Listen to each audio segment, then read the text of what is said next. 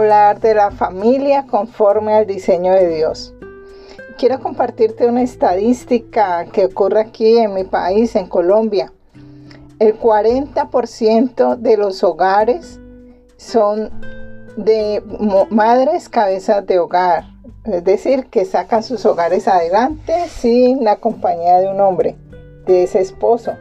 Eso corresponde a 12 millones 300 hogares que no están esas familias conforme al diseño de Dios.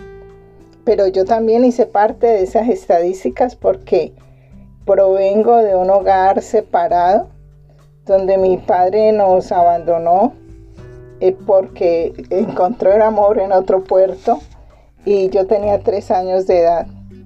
Posteriormente, eh, mi mamá, quedamos con mi mamá, mis hermanos y pudimos salir adelante como muchas de estas 12 millones 300 mujeres que luchan aún con sus hijos por sobrevivir y salir de las situaciones.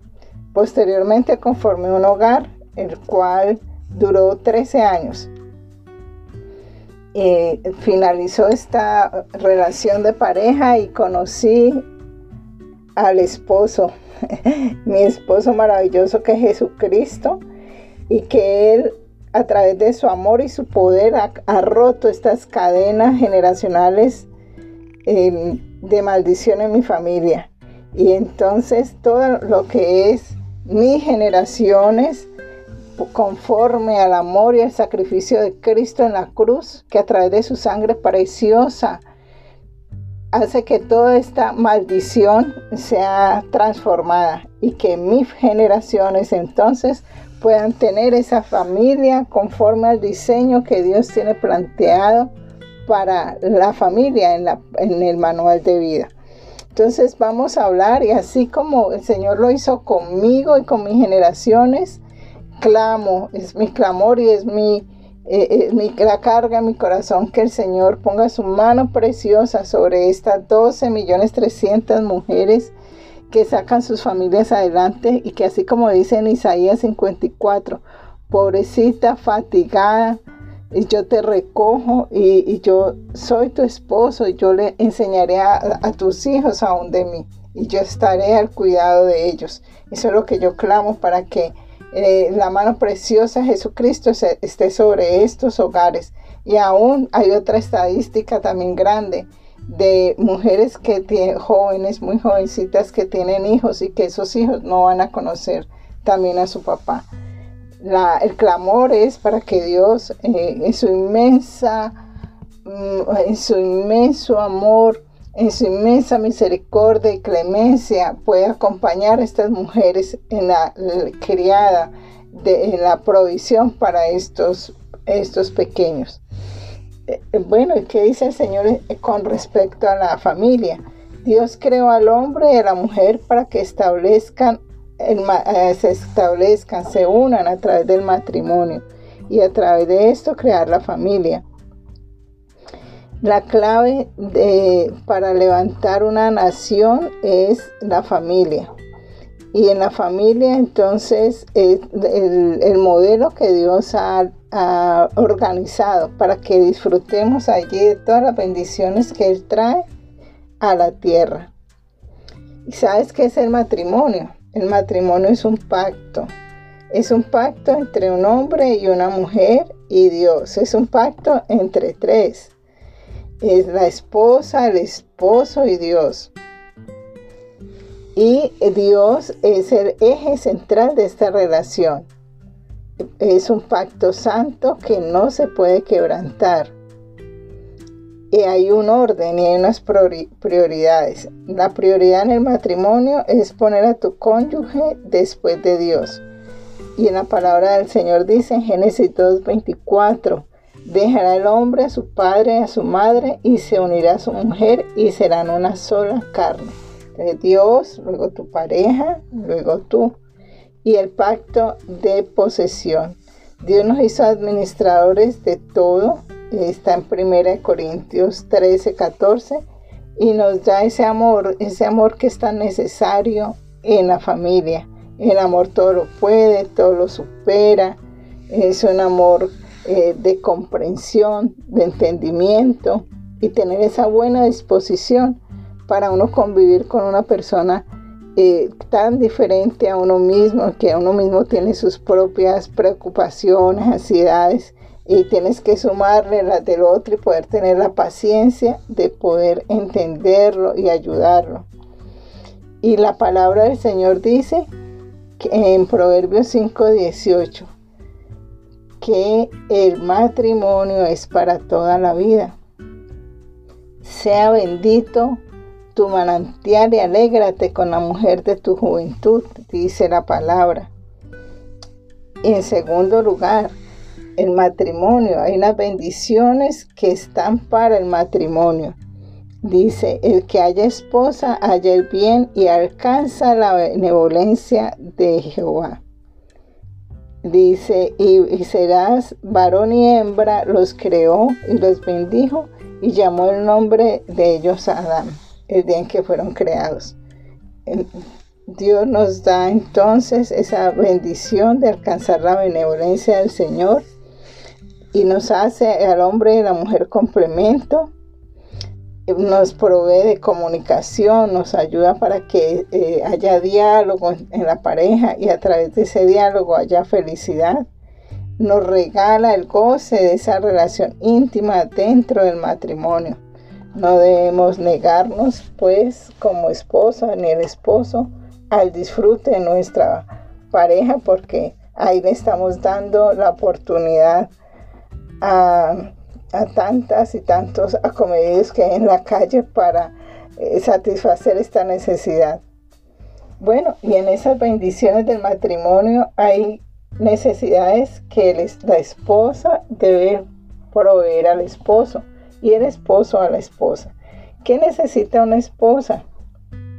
Nosotros necesitamos un compañero eh, que esté presente con nosotras, que, nos, que, sea el, el, que, el amigo en quien podamos confiar. Nosotros también necesitamos ese amor compasivo porque tenemos ese corazón sensible ante las necesidades de los demás. necesitamos un esposo que sea solidario con esos sentimientos. Y necesitamos de un amor romántico, que nos den una flor, no tiene que ser la más costosa, puede ser el, detalle más chiquito, una chocolatina, pero que nos demuestren con ese romanticismo que nos ama. Necesitamos un tierno abrazo, palabras de admiración, de aprecio. Y también necesitamos ese amor apasionado. ¿Qué necesita un hombre? Él necesita dos amores. Que le reconozcamos el amor al trabajo, que le demos, que valoremos lo que él hace que le demos palabras de afecto y reconocimiento a su trabajo y al amor a la sexualidad.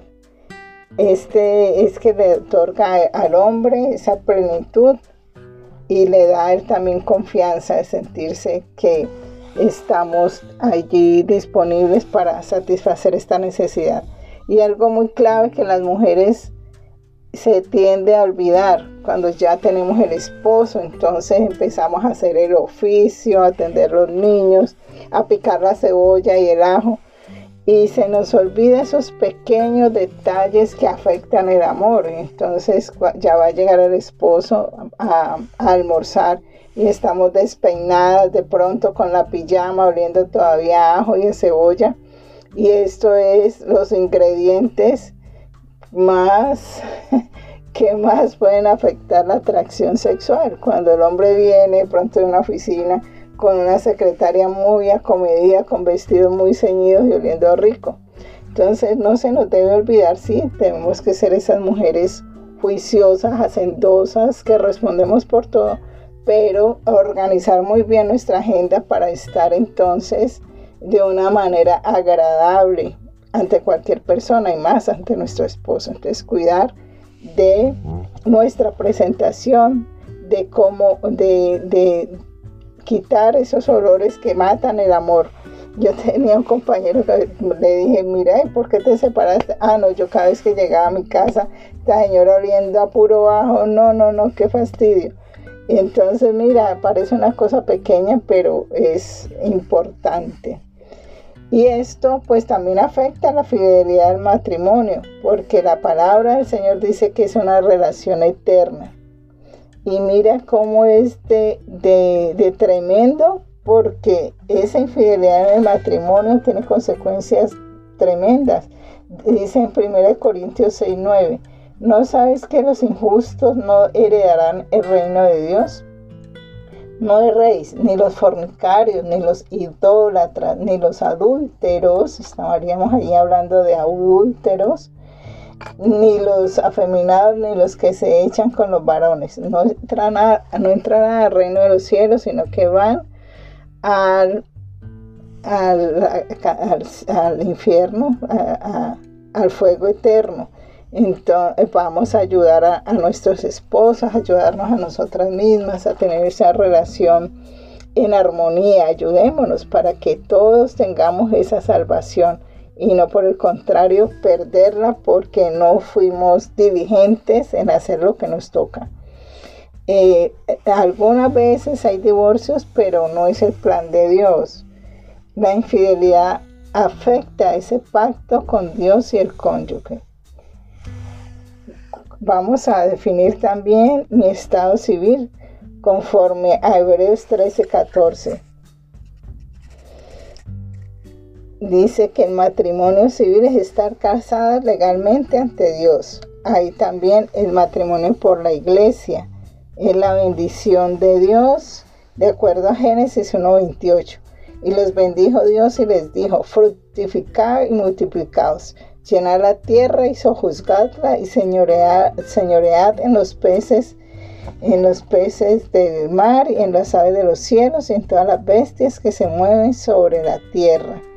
Esa es la bendición de Dios para el matrimonio, señoread.